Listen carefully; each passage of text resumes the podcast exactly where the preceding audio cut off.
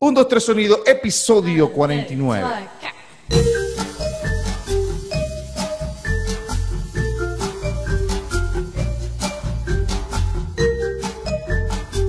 Un, dos, tres sonido, episodio 49. ¿Cómo están, muchachos? Bienvenido al último episodio doble de este 1, 2, 3 sonido, temporada 5. Nos vacilamos una de 5 en 5. 5 episodios de mujeres, 5 episodios con gente involucrada en el rock nacional. Hemos hablado con periodistas, DJ, locutores. Y bueno, ya cerrando ya con eh, y lancé doble episodio. Primera vez que me lanzó esa, porque no quería escapar de, de- de dejar de hacer este episodio ni con el eh, Guarache ni con Ballesta. Entonces dije, voy a lanzar los dos y así de una vez este, se cumple el ciclo. Antes de comenzar, quisiera eh, darle saludo a la gente de Track por Track, que está pendiente siempre de nosotros, que tiene un especial con Luis Irán, también a Lucas by Like, o como yo le digo, los peroles de Lucas, donde está hablando de los hierros con varios músicos. Esta vez tiene el último, es con Tricky de Unco. Está muy bueno. Me- lo tengo que ver, no lo he visto, pero vi los, los, los, los trailers y están buenísimos. Y saludos a los perfiles de Instagram Rock de Venezuela, que siempre nos están pendientes de nosotros, y al World Music y al Gustavo Casa, que también están ahí echándole pichón al rock nacional.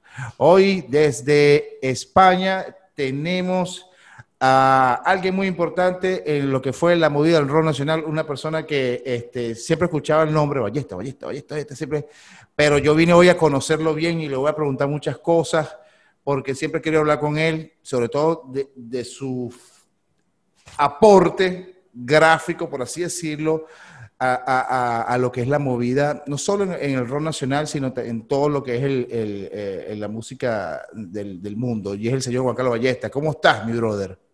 Bien, vale, gracias por la invitación. No, Vamos a hablar de lo que tú quieras. No, vale, vamos a conversar, bro, vamos a conversar. Este, para los que no conocen, mi mamá y mi tía, por ejemplo, Ballesta, eh, yo lo conocía, ah, y me disculpas ahí, pero yo te conozco desde La Dosis, que era una revista que fue parte importante en el movimiento del rock nacional, pues, por así decirlo. No solo, como dije, en el rock nacional, sino en todo lo que es la información musical de Iberoamérica, de Sudamérica, de todo no era, era gratis, tenía un nivel de calidad súper, como, para que costara lo que costara, y aparte hacía unos conciertazos este, para promover la revista, donde tocó muchas bandas, donde la dosis lo apoyó, este, gratis también.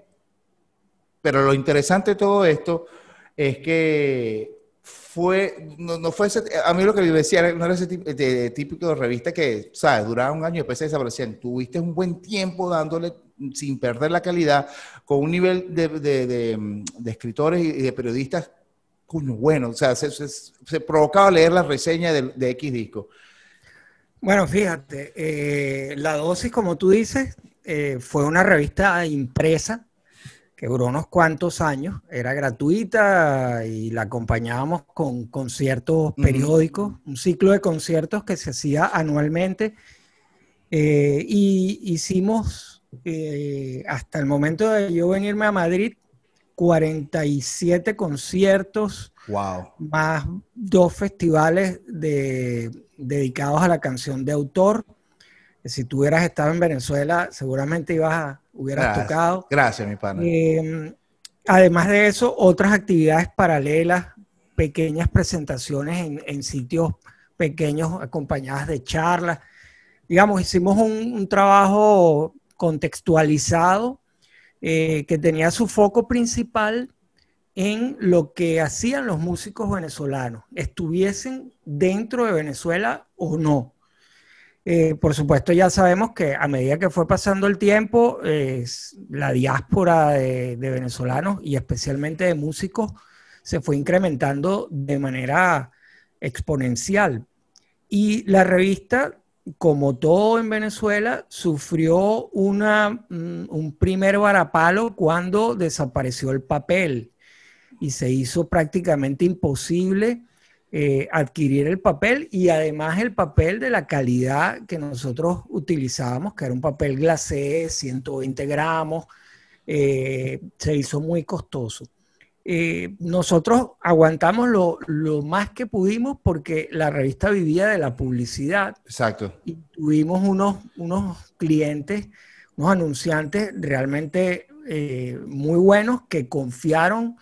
Y apostaron. Sin embargo, a medida que fue pasando el tiempo, eh, varios de esos clientes, de esos anunciantes, comenzaron a sufrir, no tenían productos, por lo tanto la inversión publicitaria fue decreciendo y esas curvas se cruzaron en un momento dado. Es decir, eh, el, poder mantener una revista de esa calidad y, sostenerla en el tiempo dependía eh, de, eso, de la confianza de los anunciantes.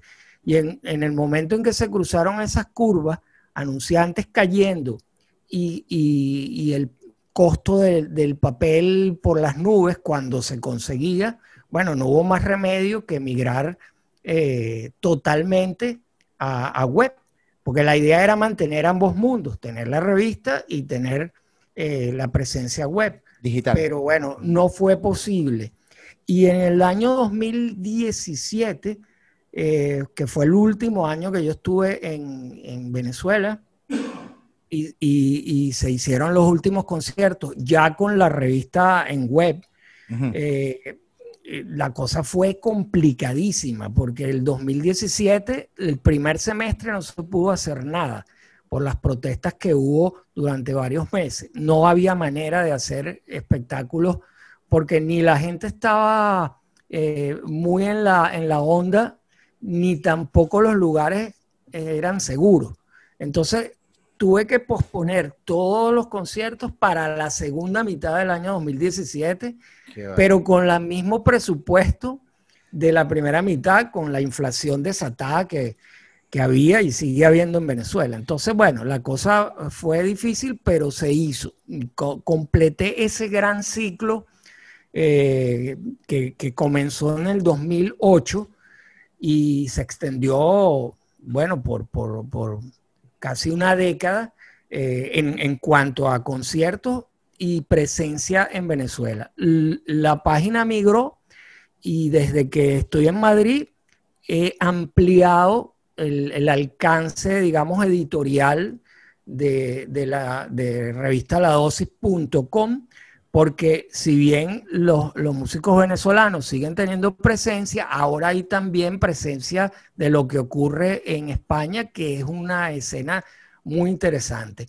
Y además hemos dado cabida a otras cosas, a otro, otro contenido atemporal que es muy importante y que hemos eh, em, constatado que tiene un público tremendamente interesado en todo el universo latinoamericano, porque es un, es un medio dedicado a, los melómanos, a los fanáticos de la música de habla hispana, están regados por, por toda Iberoamérica eh, entonces hemos ampliado ese, ese rango.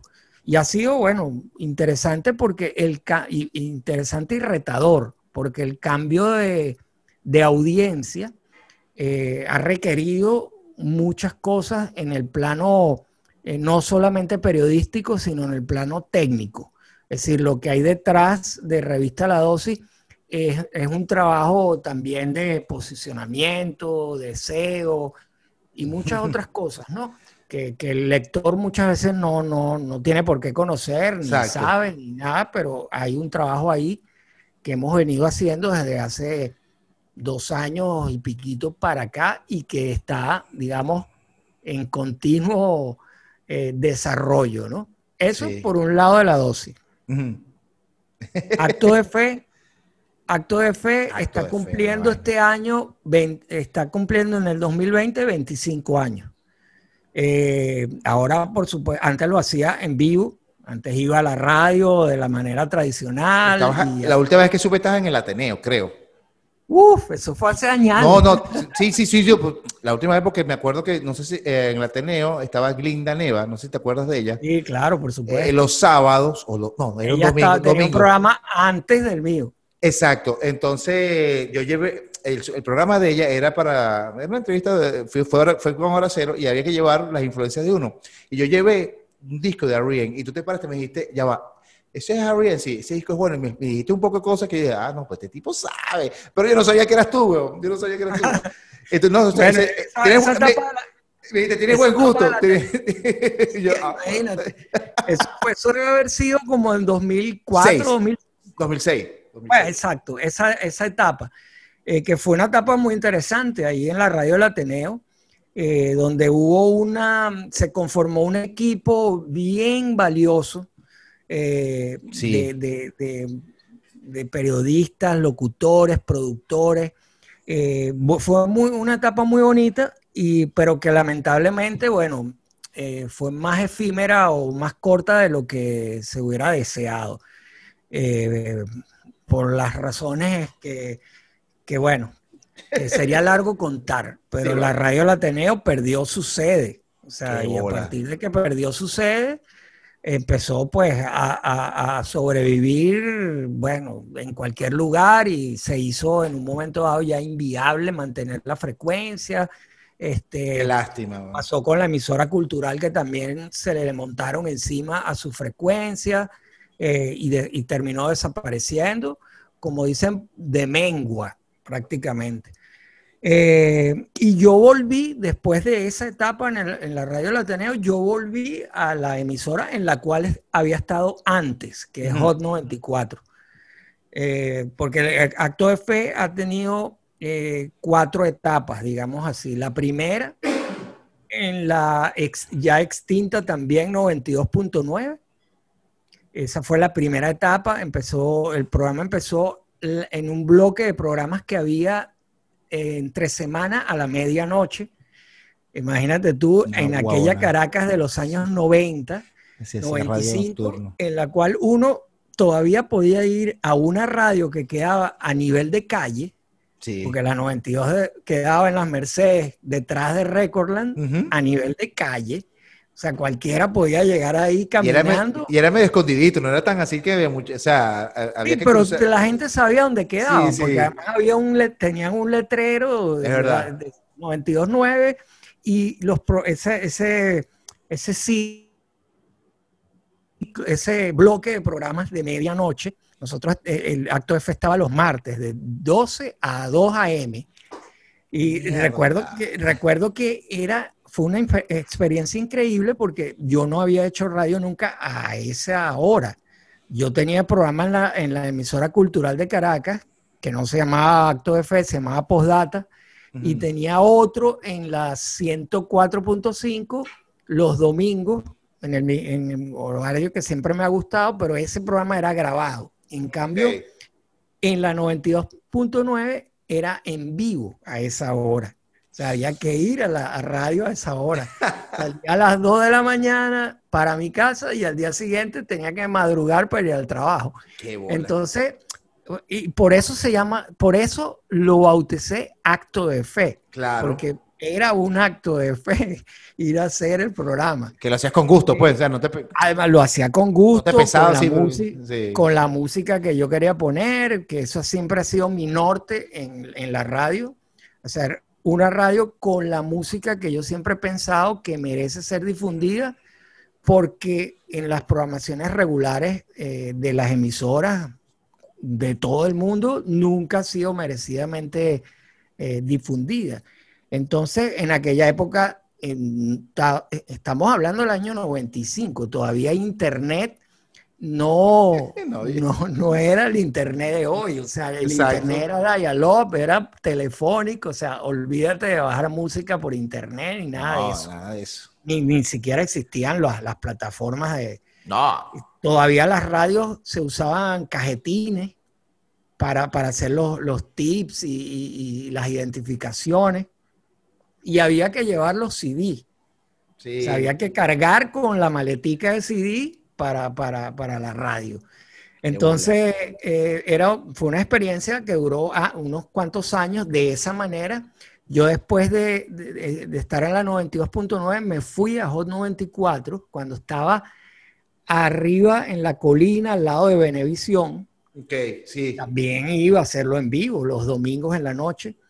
Eh, y luego Hot 94 se mudó al Sanville, no sé si recuerdas la famosa Sí, pecera claro. al final de Disco. Arrechísimo, arrechísimo. Tú veías cómo Empezamos trabajaban. a- Empezamos a hacer, eh, eh, eh, la emisora abrió cuando el Sanville todavía no lo habían inaugurado. O sea, tú. había que ir, pasar entre tierra, pasillos que estaban todavía en construcción. 98 hasta fue llegar eso. a la emisora. El año 98, correcto. De hecho, eh, en estos días que la emisora estaba cumpliendo 30 años, de- nos pidieron a, a todos los, los- a todos los programas contar alguna anécdota. Y yo conté justamente la anécdota del año 98 de las elecciones en las cuales se eligió el Congreso, que fue un mes antes de las primeras elecciones que ganó Chávez. Y esas, esas elecciones fueron en noviembre de- de- del 98 y eran un domingo. Y yo fui a hacer el programa de radio. Yo fui, yo, yo fui a, a- a la radio eh, en un día de elecciones y como siempre todas las emisoras de radio estaban tomadas por los militares. Y Qué cuando yo llego, estaba el operador solamente, él y unos militares afuera y, y- y el Sanville todavía cerrado, es decir, era una cosa fantasmal. Y yo llegué y me preguntan, ¿y qué hace usted aquí? Y yo, bueno, yo vengo a hacer mi programa de radio. Y, y me dice, ¿y qué programa de radio? Pero si ahí, si acá están todavía contando votos, y yo, no, no, no importa. Y yo hice mi programa con los militares ahí vacilando Qué bola. vos. dos militares, uno se echó en el piso a escuchar la música así, tripeando, y el otro se sentó en una silla como si yo lo fuera a entrevistar ahí a escuchar la música durante dos horas. Fue un vacilón. Mataron la ladilla contigo. Y al final nos hicimos pana. Qué Y, fino. no, no, me encantó tu música y tal, una música rarísima, me decía. Pero estuvo muy interesante. Y esa fue una experiencia chévere que, bueno, valga la anécdota porque fue el año 98 y Hot 94 se había mudado para allá. Después se fue al Concresa, ¿no? Con Sí, todo el circuito sí. FM Center que lo unieron y tal, y, fun- y sigue funcionando allá. Sí, yo creo que la época, la, la época bonita, digo yo, no, pero la que yo más recuerdo con mucho cariño de Hot 94 era la época del Sanville.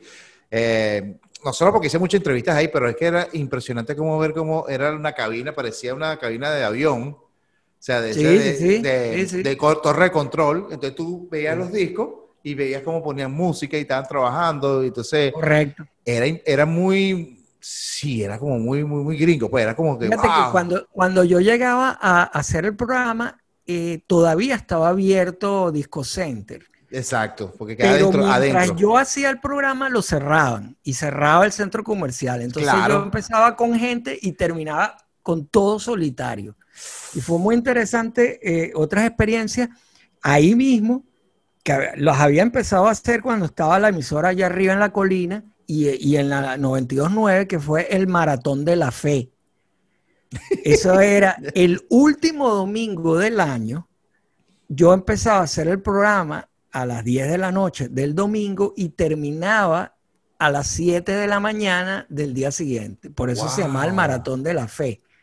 Entonces iban oyentes, panas llevaban pan de jamón, Claro. llevaban eh, ron y tal. y- Tripeabas no ahí. No había cámaras, ¿no? Claro. Porque no dejaban entrar bebidas a la radio. Y, y ahí estábamos haciendo el maratón de la fe, es decir, ocho, nueve horas de música continua. Imagínate, yo llevaba una verdadera maleta de, Sí. de, de disco para hacer el maratón de la fe y íbamos, ahí sí la cosa iba sin guion. Íbamos Sí, poniendo claro. música, la gente llamaba a las 4 de la mañana, gente llamando. Y hice ese maratón de la fe durante cuatro años seguidos. La, todavía los oyentes se acuerdan y todavía me, me dicen, ¿y cuándo un maratón de la fe? Yo digo, bueno, ahora es imposible hacer un maratón de la Claro. fe, porque la idea era ir a, a- a hacerlo en vivo y que la gente fuera para allá. Este, bueno, los tiempos han cambiado. Pero ahí está el acto, acto de fe con 25 años al Sí. aire y ahora lo pueden escuchar Increíble. eh, online y, y bueno. ¿Tú sabes quién es, quién es súper fan de tu programa y que siempre hablaba de, de que ponías buena música? Juan Olmedillo. Él me decía, Claro. brother, ese tipo, sí- ese programa sí era el único que valía la pena. Por eso decía, coño, será el de acto de fe, porque yo nunca te llegué a escuchar. Sí he escuchado el, el nombre burdo. Hubo en Venezuela muchas radios nocturnas, por ejemplo, está, bueno, en los 90 estaba, por, por ejemplo, la Cosmo Baby, estaba este, Rock en tu idioma, creo, eh, las dos Guadalupe, to, casi todas eran de Hot 94, porque en los 90, a mediados de los 90, finales casi, eh, Hot 94 tenía muy buenos programas, era, era como que el, su fuerte. Bueno, fíjate que eh, mencionaste a, a, a las Cosmo Baby, las Cosmo Baby y Acto de Fe comenzaron en ese bloque de medianoche en la 92.9 y luego ella en las Como Baby, cuando se quedó Ivette sola porque Carla Tofano se, se, sí. se, dedicó a otra cosa, luego regresó a la radio, pero, pero por su cuenta, eh, las Como Baby y Acto de Fe pasaron a Hot 94. Sí, es verdad. Eh, a, verdad. Otro, a, Otro, horario. Eh, de hecho, las Como Baby pasó a tener, a tener un programa diario en la noche de 8 a 10, si, no, si mal no recuerdo, y yo tenía una sección dentro de, de ah, las Como Baby. Son eh, primos, los, son, los, dos programas son primos. Sí, nacimos juntos sí. en ese bloque de, de, medianoche un poco loco que se inventó, me acuerdo que era que estaba Boris Felipe en la 92.9. Yo no lo conozco, pero por nombre, por nombre, cuando dice Boris Felipe, o sea, son cosas que tú escuchabas. Y, y, y, y Guillermo Zambrano, que, que, está en Miami hace sí. años ya.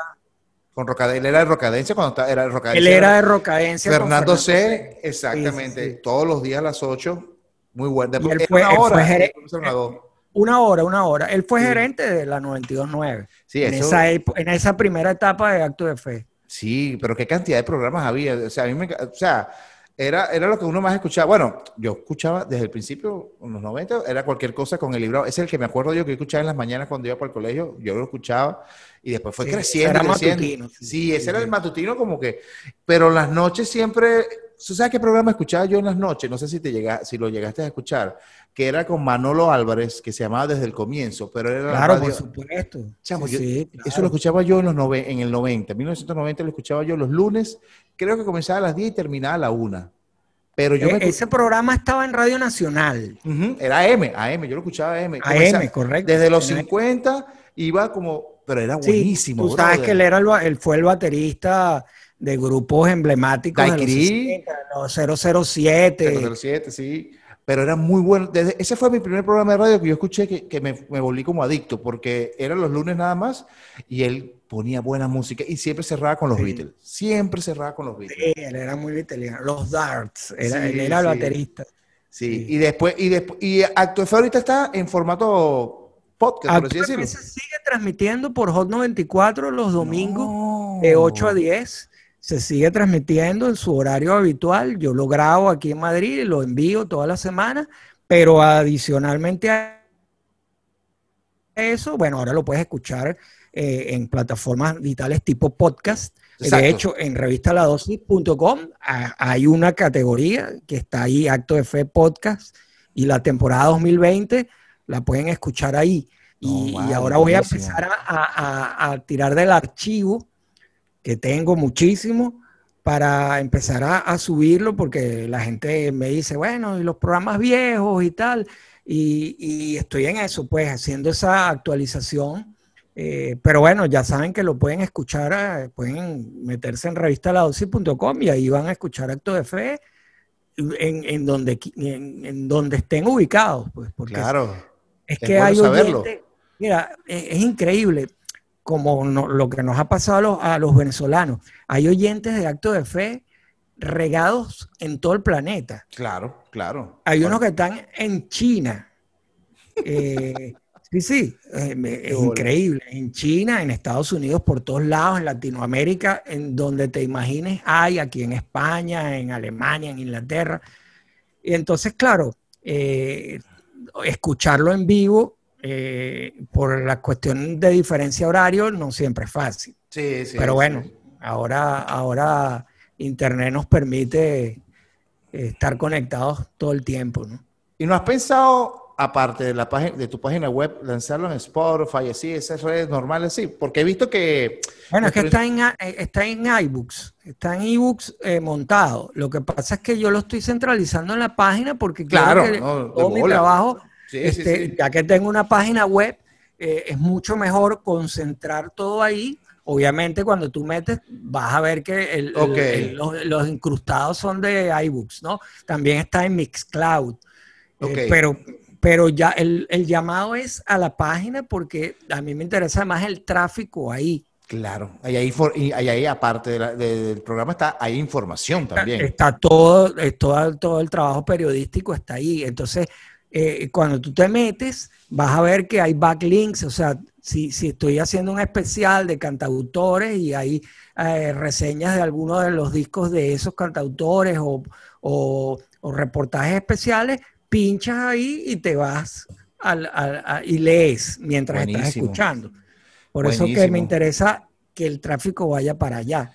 Claro, o sea que la dosis todavía sigue, por así decirlo. Pues tuviste como... revista ladosis.com. Sí, tuviste como, como, por así decirlo, murió físicamente, o sea, por lo que el, el formato físico, sí, y bueno, y como sabes, han ido, ha habido como un efecto dominó en el mundo editorial. Este año, eh, justo coincidiendo con el comienzo de la pandemia, desapareció Rock Deluxe. Ya no uh, sale Rock Deluxe. Me acuerdo. hace un mes se anunció eh, el fin de Q Magazine, una de las más importantes revistas inglesas. Una revista súper elegante, ya no sale más. Hace unos tres años, eh, la famosísima y la más histórica New Musical Express, NME, dejó de salir en físico. Eh, eh, entonces, digamos que el formato físico no es que haya perdido encanto, porque el encanto lo tiene. Todavía lo tiene. Sino que la competencia de, Internet es brutal, porque eh, en Internet tú puedes obtener información diferente todo el tiempo y las revistas han pasado a ser un objeto de coleccionismo, que a mí me siguen gustando, porque es como un disco físico, o sea, tiene ese, ese, encanto que, que, Pero bueno, las nuevas generaciones no crecieron con eso, no crecieron comprando revistas, no crecieron comprando discos, eh, oyen canciones sueltas, de repente leen un artículo suelto eh, en Internet. Entonces hay que, hay, hay, que competir contra eso. Y el, la inversión publicitaria ha ido migrando poco a poco eh, y cada vez con más velocidad a Internet. Y todo esto que estamos viviendo en el 2020 lo está acelerando. Entonces, bueno, aunque nos guste eh, lo físico, digamos que eh, el mundo de Internet es el que domina. Y, y, míranos a nosotros aquí en esto. Sí, no, te imaginas. Antes era, antes era como complicado ahora, pero yo siento que, por ejemplo, con los viniles, que es un comeback que yo digo, verga, o sea, no, no, yo te voy a ser sincero, pensé que no iba a volver y fíjate que ahora hay como una especie de, de gusto, así como que la gente, claro, ellos, eh, la, industria se pone las pilas y dice, voy a sacar mi acetato de colorido y todo eso para que sea comprable, ¿me entiendes? O sea, yo tardaron en darse eh, cuenta. a eso iba. Tardaron demasiado porque se dieron cuenta que la gente, este, también está como saturada de tanta información de, de como está en internet y no es lo mismo agarrar un disco, ponerlo, escucharlo. Es una experiencia. Es una, experiencia. hasta en el mismo, yo me acabo de comprar ahorita un, yo, yo, vivo al lado de Sweat Records, que es una discotienda súper emblemática aquí en Miami. Vivo al lado aquí, voy caminando y conseguí justamente un disco de Nada Surf y yo dije, coño, lo, lo agarraron. Chamo, y, el disco me lo he vacilado completamente en el carro. acaban de reeditar varios, varios títulos de Nada Surf. Sí, a mí me encanta esa banda. Y, sí, sí, a mí también. Y es un disco del 2016, no me acuerdo ahorita el nombre, pero, brother, escuché el disco completo, cosa que no hago con Spotify.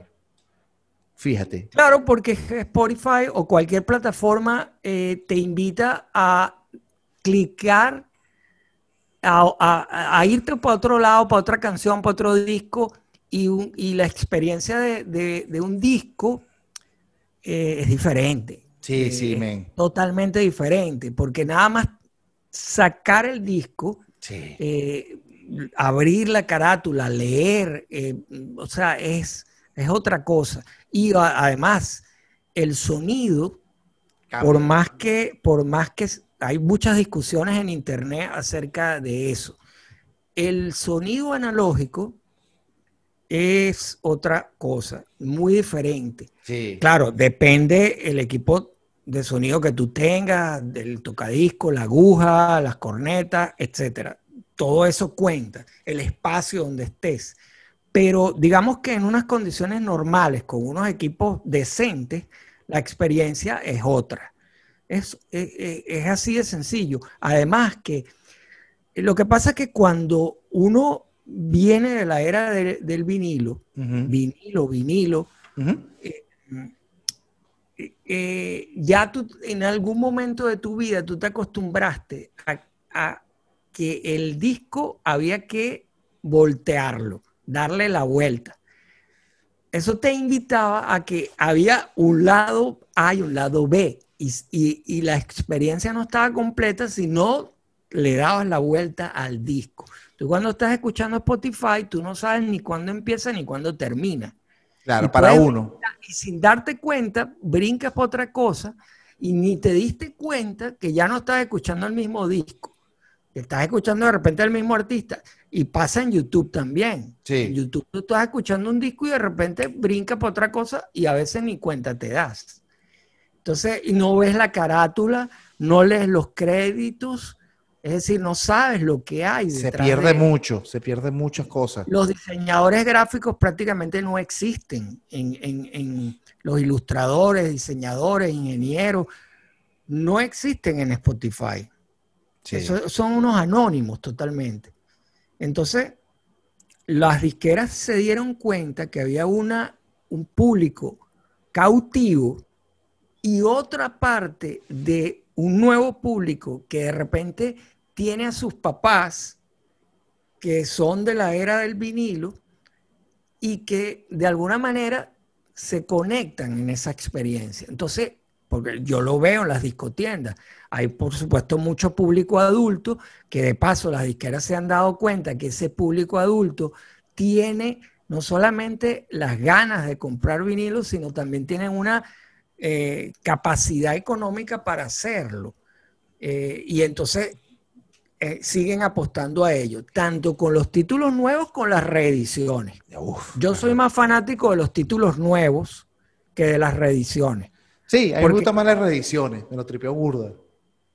No, yo no digo que no me lo tripee, pero. Sí, sí, sí, sí, te gusta más lo nuevo. He, comprobado, he comprobado que algunas de las reediciones mm, no, no son tan tan atractivas como las originales, aunque sean de 180 gramos, no importa. Pero eh, te lo digo porque yo eh, tengo algunos discos eh, que veo reeditados y a menos que sean unas reediciones verdaderamente exquisitas, que sé yo, ahorita reeditaron los, YouTube.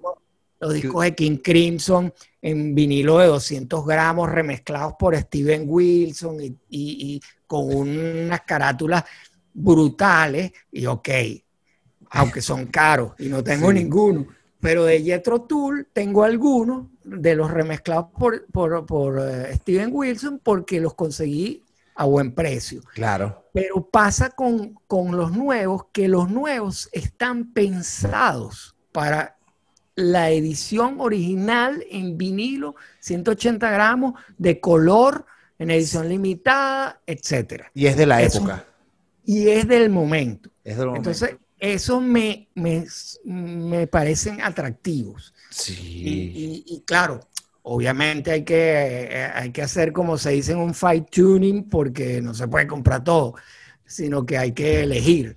Sí. Este, y, pero, pero es como que me ha vuelto a mí la cosa, la cosa de hace 30 años, 20 y pico de años, 30 años, de coño, de cuando uno iba a una tienda de discos y le das vuelta al vinilo y a veces lo comprabas solo por la carátula. Ahora no, porque ahora te informas en el acto, agarras el teléfono y se ve que. Yo hago eso. Sí. Yo hago, un playlist, yo hago un playlist y veo la carátula. Si me gusta la carátula, lo guardo. Lo guardo. Después llego a la casa, lo escucho y yo, wow, y ahí es donde yo uno ve si lo, se lo llevo o no. Es, chévere mezclar el futuro con el pasado. yo que soy coleccionista y que siempre ando pendiente de las ediciones, de, de qué tiene esta edición de valioso, es, aunque sea usada, porque aquí en Madrid hay muchísimas tiendas de discos usados y se consiguen cosas interesantes y ferias de discos y tal. Pero yo voy con, y con mi teléfono, yo me meto en Discogs y digo, ya, a ver qué edición es esta. Y puedo pasarme 10 minutos dándole vuelta a ver el código y tal. Y digo, coño, esta edición merece la pena. hace un estudio, o, no, un estudio. o no merece la pena. O, no, esta edición, total, ¿para qué? Eh, entonces es interesante porque ha vuelto esa, eh, eh, esa cosa de, la cercanía. Esa piquiña, como de saber. Sí, sí, sí. Y la cercanía con lo físico, que es un fetiche, vamos a estar claros, es fetichista. pero, pero coño, tiene un encanto especial. un encanto especial. Tú sabes que el, episodio pasado estuvo Corostola, que también tiene una colección de viniles eh, grande. Y yo, y, y, y, y un acuerdo, me dice, yo no sé para qué tengo tantos discos, me dice, ahorita no sé para qué. Yo le digo, bueno, es la necesidad de decir, lo tengo. no sé si lo voy a escuchar, claro. pero lo tengo. Sí, sí, sí, no, yo sé, yo, yo sé la, la colección de, de, Vicente, yo la conozco, pero digamos, eh, sí, uno tiene que ser un poco eh, autocrítico y consciente de que uno no se puede volver un acumulador. Sí, o sea, uno no puede tener discos por tener. Chéchere, como dice mi novia. El, el, el, el arte eh, hay que disfrutarlo. Sí, o sea, es verdad. Eh, aquello de y, que era muy adolescente, decir yo lo tengo y tú no lo tienes. Mira lo que yo tengo. Y no, no, no, yo, yo no soy así. Yo, a mí, de hecho, me gusta compartirlo. Me gusta eh, con mis amigos que si un amigo mío se compró, compró la edición eh, de vinilo amarillo del disco nuevo de Flaming Lips, coño, me lo muestre. Y, y, y, y digamos, mire, y yo tengo la, la, de, no sé, la de, de Taming Pala, y, entonces, coño, compartamos ese placer, ese gusto. Sí. O, o los discos del Record Store Day. Eh, pero no, no con, como para darte una cachetada y decir, mira, yo tengo esto y tú no lo tienes. Tienes razón. Ya yo que... pasé, eso, yo lo, eso fue adolescencia. ¿Tú sabes que yo nunca, yo nunca, tuve eso, sino más bien que yo hacía, mira, me compré el último de The Cure, por decirte, ¿no? Pero era con los CD. Entonces decía, yo me compré el último de, de the West Sprocket. Entonces íbamos y nos, yo llevaba mi cassette y él llevaba el cassette y nos, o sea, compartíamos la claro, música, hacíamos claro, un mixtape claro. y entonces sí. aprovechaba, decía, bueno, tiene, ah, porque yo tengo el primero de todo Westbrook, entonces hacía un mezcladito de los, de los primeros, eso era la magia de eso. Sí. Eso es lo que a mí me gustaba con mis amigos que eran melómanos así, pero duros. Claro, con CD. Ahorita que yo estoy reviviendo el, el vinilo, me lo estoy tripeando porque yo nunca fui vinilo. Mi mamá siempre fue como que, no, mucho perol, no sé qué cosa. Y fui de cassette, pasé a CD. Ajá. Yo soy fanático del cassette y del CD. Ahorita, yo también soy fanático. Yo soy tan fanático del cassette. Qué arrecho. Yo, yo, hice una vez, yo escribí una vez, un, creo que fue cuando el cassette cumplió 40 años, yo hice un reportaje, un artículo sobre el cassette y me di a la tarea de eh, contar la, la cantidad de horas aproximadas que yo había invertido grabando cassettes, porque Qué yo arrecho. llegué a tener más de 3.000 cassettes grabados y, y, y, y, todo. Eh, y, anotados, numerados cronológicamente en un cuaderno que lo dejé en Caracas. Eh, y allá se quedaron, yo boté muchos cassettes porque perdieron oh, calidad, porque sí, eran, sí. De, eran de marcas chimbas y tal en la época. Sonotec. Sonotec, Supertone, Magnum, eh, Magnetics, todas esas marcas chimbas venezolanas, yo las voté. Pero la mejor, sí la mejor era TDK, ¿no? TDK era buena. No, no, por supuesto. Me quedé con los TDK, los Pioneer, Uf. los Maxwell. O sea, Maxwell. los cassettes buenos los tengo metidos en caja, pero ahí están. Eh, porque yo, yo era tan coleccionista que yo me compraba un LP y lo grababa en cassette para no gastarlo. Exacto. Para no rayarlo, pues. para no rayarlo. Lo mismo. Y, claro, los cassettes eran baratos. Entonces yo compraba por cajas y grababa y grababa, grababa. Y además eso era un ritual, porque había que calcular los tiempos para que no se te cortara la canción. Entonces yo tenía, me acuerdo, un plato, un plato Sony que tenía una de esas luces estroboscópicas que tú podías variar el pitch. Y a veces lo variaba ligeramente para que no se me cortara y la canción se aceleraba un poco. Está bueno. Qué placer, ¿no? Qué placer esa vaina. Sí, sí, sí. Yo pasaba horas y horas.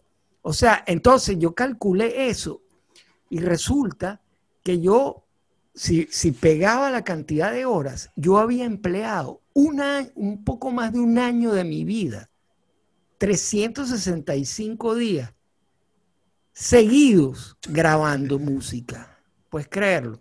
Qué bolas, qué bolas, huevón. Qué bolas. Eh, sí, porque no podías adelantar ni nada. Eso era en tiempo real. Tú tenías que poner el disco y cuando terminaba al lado de media hora o 45 minutos, ibas para el otro. No podías, eh, no podías hacer nada. Tenías que esperar. Qué, genial, chamo. Qué bueno. eso era, eso yo creo que es como, sigo repitiendo, como el meme de, de Guasón, que te dice, pero ¿por qué tú compras tantos? No lo entenderías, no lo entenderías. no, es, un placer, es un placer, sobre, todo cuando tú dijiste que tú agarraras el disco, lo abres, y, si tenía canciones. Y el olor, el olor, porque había que olerlo. Sí. eso tenía, desprendía un olor al material, al acetato y al plástico y a la pintura de los discos, que te era especial. Todo eso tenía valor. Sí, y sobre todo cuando tú escuchabas y leías la primera canción, era la que te impactaba, y tú decías, coño, entonces te, aprendías los temas, las letras rápido, te enganchabas con el disco, le tenías un afecto al disco. Y después, yo tengo discos de hace, bueno, me imagino que tú también, pero tengo discos de hace 20 años, o sea, Sí, claro. De años. Y ya están así como, y dije, coño, me preocupo porque el sol ya los está coñetando, pero a su vez digo, eh, no está envejeciendo y es normal, pues entonces todavía los tengo ahí y, hacía eso también, o si no los que más CD, así los que más CD, ruletear Por eso es que cuando yo voy a una tienda de discos usados, eh, eh, cuando tú ves un disco usado, aparte de, de la música, ese disco tiene una historia porque tuvo un dueño o varios dueños. Eh, ¿quién, ¿quién sabe dónde estuvo ese disco? ¿Dónde pasó sus primeros años? ¿Cómo llegó a esa tienda? ¿Por qué llegó? ¿Por qué te deshiciste de ese disco? Qué arrecho. O sea, te, deshiciste porque ya te dejó de gustar o porque necesitabas dinero y lo vendiste. O porque te moriste y alguien lo heredó y no le interesó y lo llevó a la tienda. O sea, el disco usado tiene una historia detrás una historia coño, desconocida.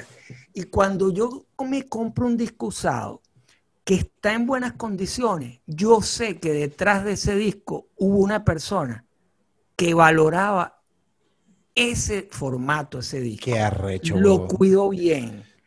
Y esa persona, así no la conozca, verga, tiene una conexión conmigo. De verdad. está en el mismo mundo, está en el mismo mood. Está en el mismo mundo. O sea, aunque esa persona puede, puede haberse ido a vivir a otro lugar o puede haberse muerto, esa persona, ese disco lo cuidó y otra persona, que en este caso soy yo, o otra persona que compre ese disco, lo va a valorar. Sí, qué increíble, men. Qué bola que lo estás viendo así. Eso no pasa con un MP3, ni un formato WAV, ni un FLAC, ni nada de eso. O sea, eso no, esa, cosa no, esa cosa medio esotérica, no ocurre sí. con, un, archivo digital. Sí, tú sabes que yo ahorita yo estoy, eh, me propuse hace como un año y medio coleccionar todos los viniles de R.E.M., pero hasta, hasta los que sacaron viniles. Creo que fue hasta el 88 con Green y después de ahí, o Out of Time creo que sacaron un vinil, no, pero no, no. sí, sacó, y de hecho lo acaban de reeditar en, vinilo color. Sí, sí, Pero sí, sí, ese, ese, disco, ese disco sí fue, sí fue editado. Sí, ¿verdad? Sí. los primeros 90 todavía se editaba vinilos, pero en, cantidades limitadas. Bueno, yo sé que en Venezuela no llegó, pues si no, lo hubiese tenido yo. Ah, en Venezuela no, Bueno, llegué con el cassette de Out of Time, hasta ahí llegué yo, pero sí dije, bueno, voy a tener toda la colección de R.E.M. de IRS Record, pero me propuse que fuesen de la época. Chamo, y me conseguí Document, que tú le hiciste una reseña por, por el 30, por el 25 aniversario que viene el acetato anaranjado. Yo lo, ah, leí, yo lo leí en la dosis y estaba, entonces la tipa me dice, está este y está este. Y yo digo, coño, digo, el otro de 180 gramos, tal, tal, tal, pero me voy a llevar este porque te, estaba como escoñetadito, estaba como que la época, sentía que estaba comprándolo y yo que, coño, me voy a llevar este, después me llevo la edición. Y, y, todos mis discos de R.E.M., me falta uno solo, son de la época. Son ¿Cuál te falta? ¿Cuál te falta? Reckoning, del 84. Coño, mira, te voy a contar que eh, esos, esos discos el, el Murmur, Reckoning, eh, eh Favors of the Reconstruction y, Live Repation, Live Repation y Document. Ajá, y Document. Esos cinco discos, yo recuerdo que eh, un día, imagínate este cuento, estaba yo en Margarita. Ajá. Estoy hablando como del año cuando empezaron a vender CDs en Venezuela. Coño. Que que casi en ninguna tienda vendía porque tenían que comprar nuevos muebles y tal. Y tú no sé si te acordarás que los, primeros eh, CDs venían en una caja de cartón alargada. Claro, sí, sí, sí. Porque esa caja de cartón era del mismo tamaño que un vinilo. Sí. Entonces, dos cajas de cartón de CD hacían un vinilo, ah. puestos juntos. Y entonces esa fue la razón que la industria discográfica se inventó para que los dueños de las discotiendas no tuvieran que invertir en nuevos muebles. sino que, claro, eso, eso era más material, era más cartón y tal. Pero los primeros años los discos venían en esos cartones. La parte de abajo era el CD y, y claro, eso era el arte muy interesante que le ponían a esos cartones. Entonces, un día estaba yo en el aeropuerto de Margarita, que yo me, ¿qué me iba yo a imaginar? Que me meto en una tienda, hace un bodegón en el aeropuerto, porque me tuve que quedar como 12 horas en el aeropuerto, porque se había muerto alguien, eh, un político importante, y se mm. habían suspendido, a Jovito Villalba, se había muerto y era margariteño me quedé varado en el aeropuerto porque iban a traer los restos de Jovito Villalba y resulta que me meto en esa tienda y me encuentro las primeras ediciones en CD de los discos de R.E.M. en ese cartoncito. Verga. Los discos que acabamos de mencionar. Y me los compré todos. con ese cartoncito. Chamo, tienes oro. Los, tengo en, los tengo en Caracas, pero con los cartoncitos. Increíble, men. Yo no lo he visto, weón. Eh, eh, vi fue el de Out of Time, que ellos, justamente hay un video que explican eso mismo creo que estás diciendo. No, Out of Time fue después. Sí, pero salió. Estoy hablando de los años 80. Ah, no, no. de los primeros cinco discos que son de los 80. Ok, sí, sí. No, no sabía que habían lanzado, sí. Pero sí, y, el, y, el, compilado de Letter Office, eh, Office que, que, que también, ese también. ese también era de IRS Record, que fueron una de las últimas cosas que sacaron. Exacto, eran de la disquera que desaparecida. Sí. pero tú sabes que en, ese Out of Time ellos también lo sacaron como largo el CD, como el, no sé si te acuerdas que el CD venía como largo así. No sé por qué. Y ellos aprovecharon. Claro, es la, cajita que te estoy comentando. Bueno, ellos aprovecharon y pusieron como una cosa para que la gente votara. O sea, ellos querían aprovechar ese espacio, entonces se llama el Rock the Boat. Ah. Entonces ellos dicen, bueno, aprovechamos y se metieron, o sea, por eso dicen que Out of Time es un disco como político, era por eso, porque invitaba a la gente a votar cuando compraba el disco, entonces te inscribía y lo mandabas después para, para, ah, por, correo. No, buenísimo, chamo. Ese, no, ese, ese nunca lo tuve con la cajita. Yo, no tengo ni uno de esos, no tengo ni uno. Fíjate. Bueno, te lo digo que eso fue una casualidad tremenda. Yo, un bodegón ahí, tenían como una, un estante de, de discos, pues, de, de CD y yo me imagino que lo vendían como una cosa exótica. En ese momento uno CD era algo exótico en Venezuela. Y resulta que estaban los discos de R.E.M. ahí. Y yo dije, ¿qué es esto? Con la cajita larga. Y yo dije, venga para acá y los compré. Claro, chamo, buenísimo, no jodas. ¿Eso está en Venezuela? Ah, sí, sí, sí, tengo, tengo, la colección allá en Venezuela. Dejaste muchas cosas allá, ¿no? Por lo que veo. Todo.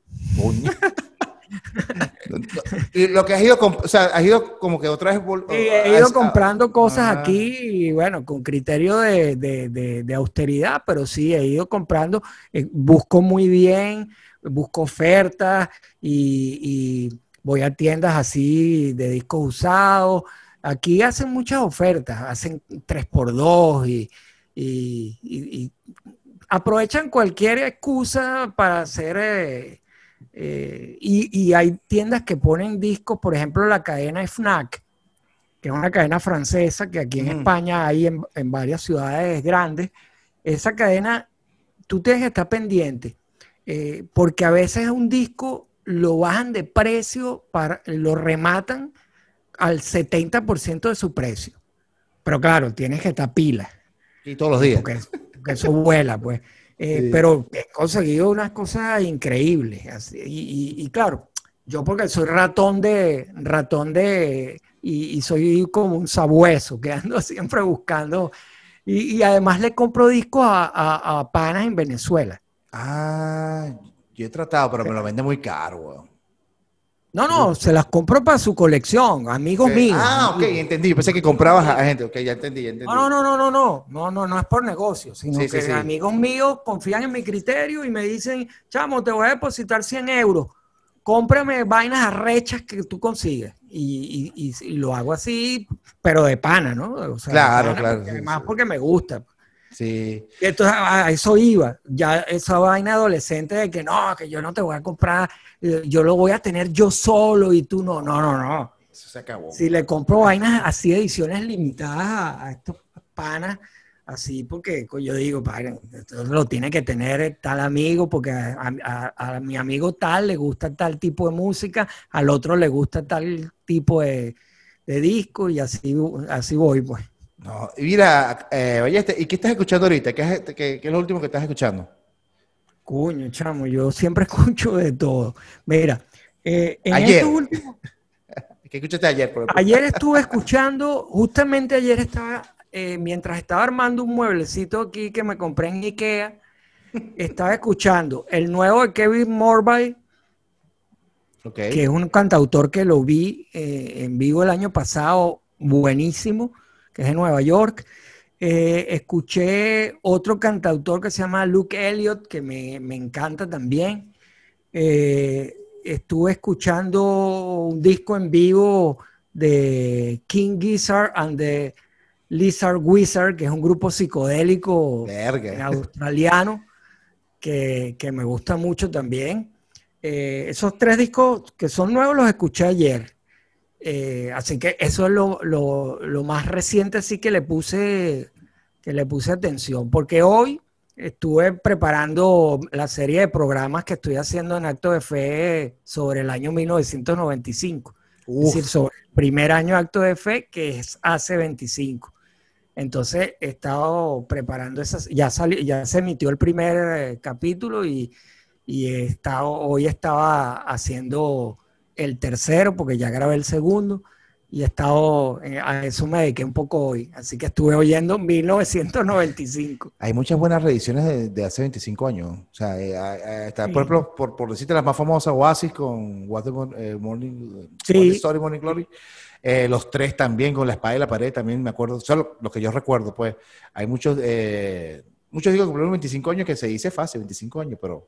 Sí, los discos de Oasis los reeditaron todos en unas reediciones bien, bien chéveres. No tengo ninguna, pero, pero eh, las he visto, pues, y, ha habido otras, pues, de, eh, el disco de Tricky, Maxine Quay, lo vi, lo vi hace poco en, vinilo. Bueno, en fin, es que como hablábamos hace un rato, las, las discográficas ya se dieron cuenta que ese catálogo lo, tenía, sobre todo la década de los 90 y principio de los 2000, que es la época donde el rey fue el CD. Nadie se preocupaba de comprar eh, vinilos porque además hay discos que nunca fueron editados en su momento en vinilo. Exacto. De los 90. Y los están sacando en vinilo por primera vez ahora. Qué bola. Sí. Entonces le meten un libro adentro para que sea más, porque, porque coño. Bueno, editan, editan el primer tiraje, editan una edición en amarillo, otra en, en, verde y en rojo, y luego ya el negro, pues. Por, por ejemplo, el disco nuevo de ACDC, eh, que sale ahora en noviembre. que volví, es un comeback, que la vaina es un comeback arrechísimo. Es un comeback y yo he oído tres canciones arrechísimas. Bueno, es el sonido clásico de no están inventando la rueda ni nada, pero, pero es ACDC con la formación.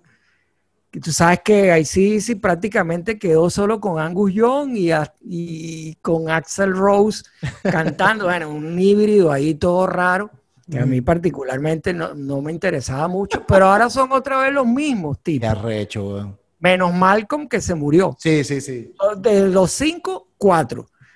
Y entonces editan el nuevo disco en preventa, la preventa, hay una edición en vinilo amarillo, una edición en vinilo eh, rojo, vienen con un abridor, con un destapa botella, un destapador con el logo de ACDC, y luego una edición deluxe, ahí Ah.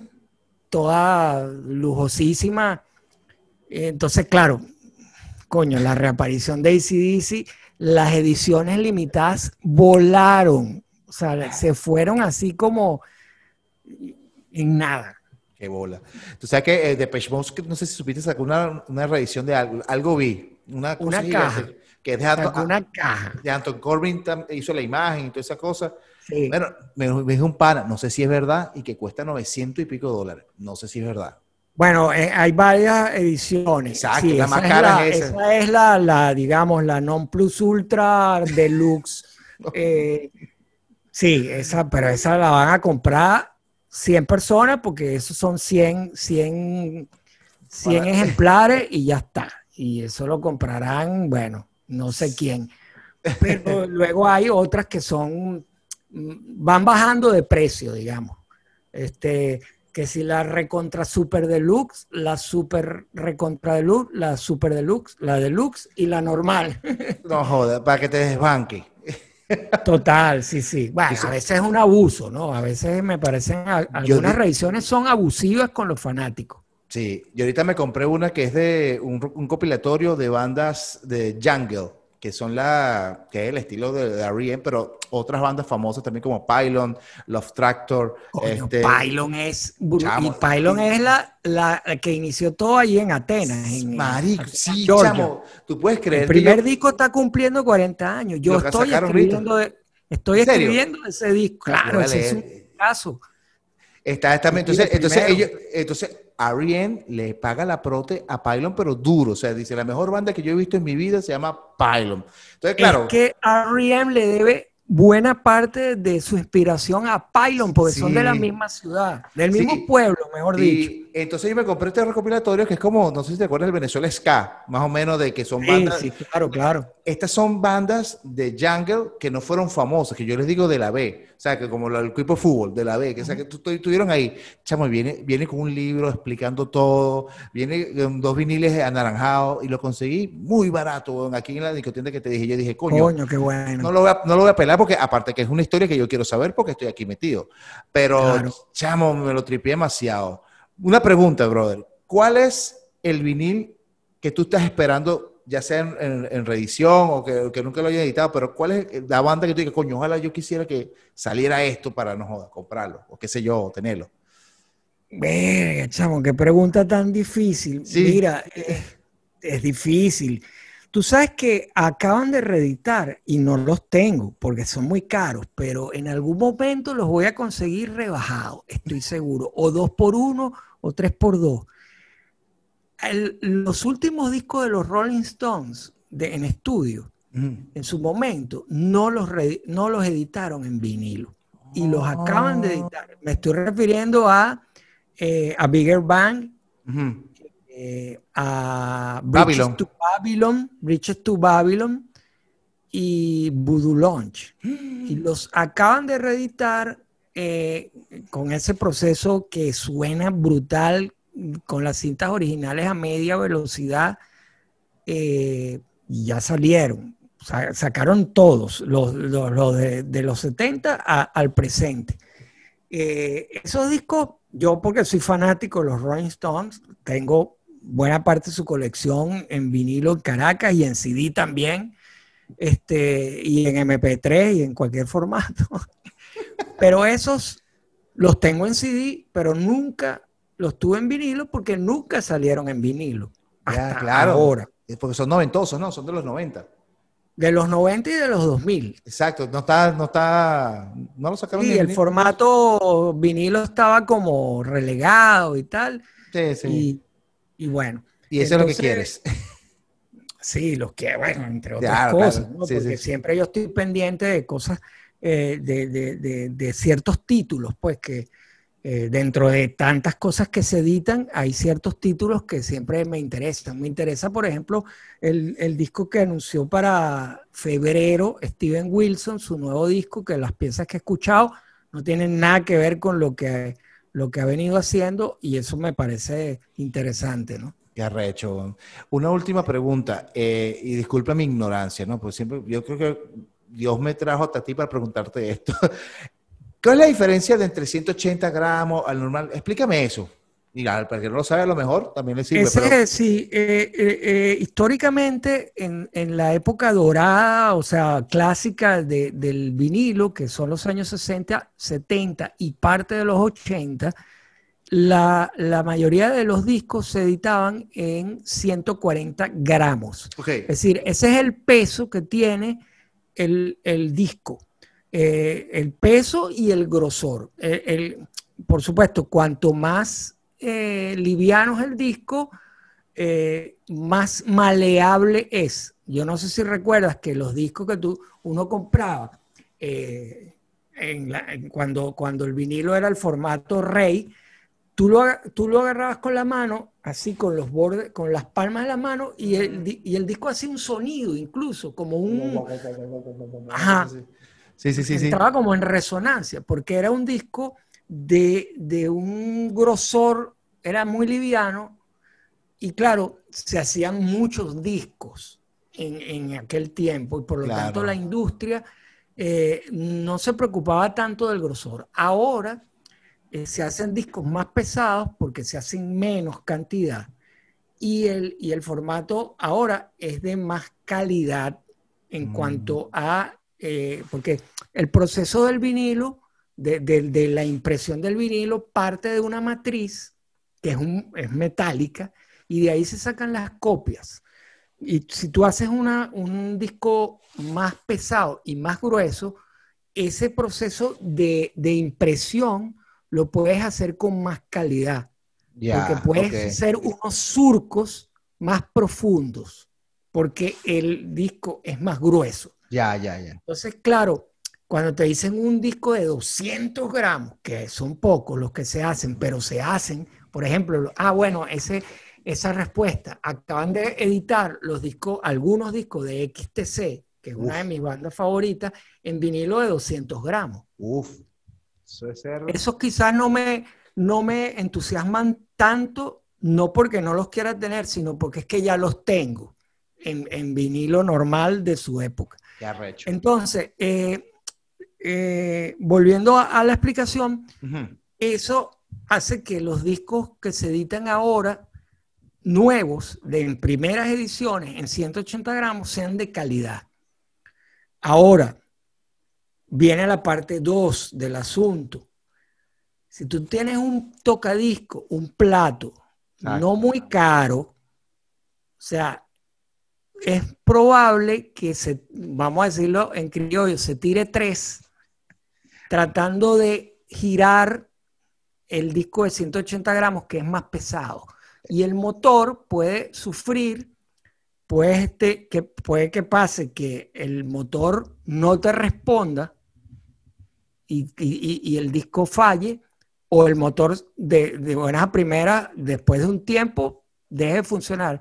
Entonces hay que tener un plato de una mediana calidad hacia arriba para que los discos nuevos, tú pones un disco viejo y lo lees facilito porque no pesa nada, pero pones un disco nuevo y si el tocadisco es de esos que venden en, Best Buy o tal de, de 60 dólares o 50 dólares, que son una maletica y tal, es probable que no funcione bien. Es como, un, es como un cheve tratando de sacar una machita en la playa.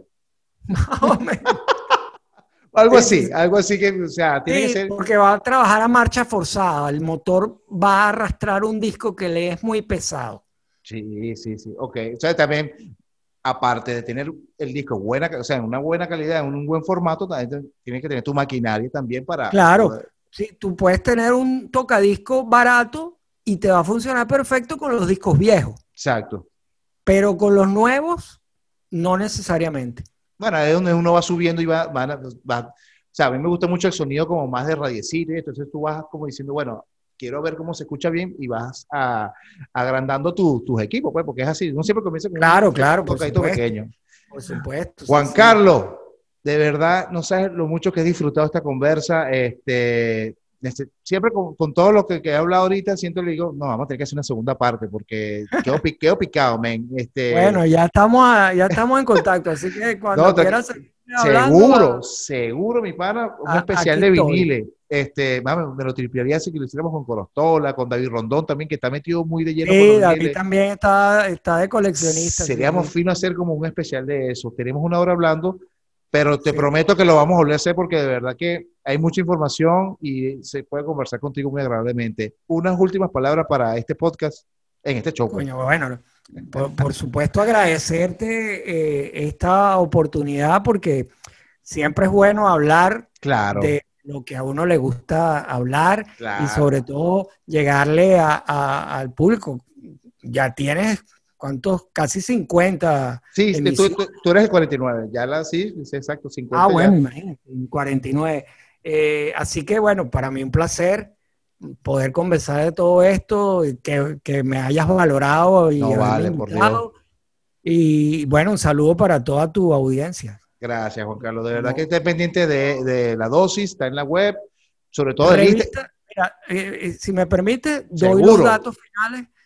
Revistaladosis.com, esa es, eh, digamos, la, la, plataforma que engloba todo, pero están nuestras redes sociales que también son arroba revista la en Twitter y en eh, Instagram, eh, La Dosis en Facebook. Tenemos el canal de YouTube, ahora un poco parado porque no ha habido muchos conciertos, pero también está ahí, revista La. Eso era interesante, tío. Coño, no que lo acotaste, porque yo aquí en Miami, que veía que iba a tocar X banda, porque era portada de la dosis y quería verlo, podía verlo después en, en la página web y era súper fino, no me perdía de eso, chamo, y eso era súper interesante. Bueno, lástima que bueno, pero estabas en todo, men. Estabas como que pensabas como que lo que estaban afuera. Documentando, llevando el registro histórico y en eso sigo, pues en eso sigo y, y así y además rearmando un poco eh, el equipo que se desmembró porque todo el mundo se fue de, Venezuela, eh, armando un poco de nuevo las piezas con gente valiosa que está por ahí regada y que quiero que sigan aportando contenido de, de valor, ¿no? Entonces, bueno, en eso estamos. Bueno, buenísimo. Ya saben, sobre todo síganlo en Instagram, en todas las redes sociales, porque siempre están lanzando eh, los discos que cumplieron 50 años, 30 años, 25 años. Y eso es súper interesante porque una vez se lo olvida y pues decir, mira, este eh, hoy cumplió 30 eh, años tal disco. Entonces tú, coño, ¿sabes qué? Lo voy a escuchar porque está cumpliendo 30 años. Y para finalizar, aunque esto no, esto va a salir un día X. El jueves, el jueves, va a salir este jueves. El jueves, bueno, pero puedo decir ¿Puedo decir el día de hoy? Sí, sí, sí, sí. Bueno, hoy, que es 3 de noviembre, está cumpliendo 40 años el primer disco de Bauhaus. que es el, la piedra fundacional del rock gótico, eh, un disco que para los pelos cada vez que uno lo, lo oye. Esa voz de Peter Murphy, impresionante. Y, está, y hoy 40 años. y la portada del disco, sabes que tiene una figura como de un, hombre así medio difuso, pero que está desnudo. Instagram no me deja publicarla. Es una cosa absurda. me ha tumbado el post dos veces. ¿Y qué has puesto? Espero que al jueves que salga este programa eh, este, haya podido. ya lo saben, muchachos. Sigan a la dosis, a Ballesta. Hay mucha información. Si te gusta los vinilos, la, si eres melómano, tienes que seguirlo y sobre todo escuchar Acto de Fe.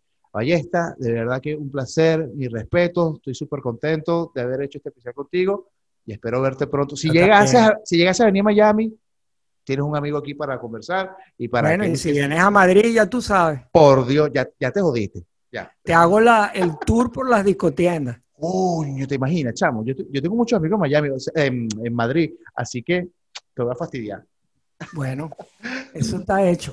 Un, dos, tres sonidos. Cuando, nos deje la pandemia. Exacto, exacto, cuando pase todo esto. Un, dos, tres sonidos, bye bye.